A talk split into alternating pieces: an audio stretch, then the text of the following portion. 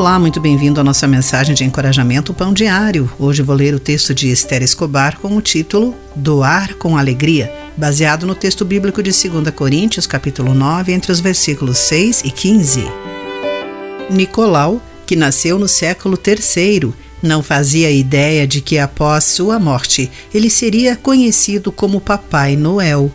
Ele era apenas um homem que amava a Deus e genuinamente cuidava das pessoas.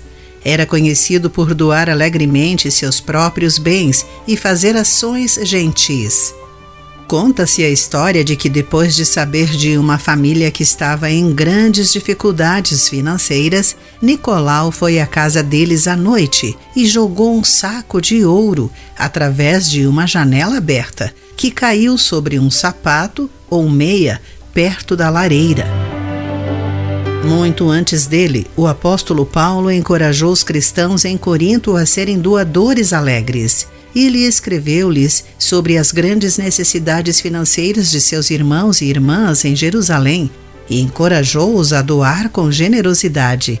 Paulo explicou-lhes os benefícios e bênçãos que recebem os que doam de suas posses Lembrou-lhes de que quem lança apenas algumas sementes obtém uma colheita pequena, mas quem semeia com fartura obtém uma colheita farta, de acordo com 2 Coríntios capítulo 9, versículo 6.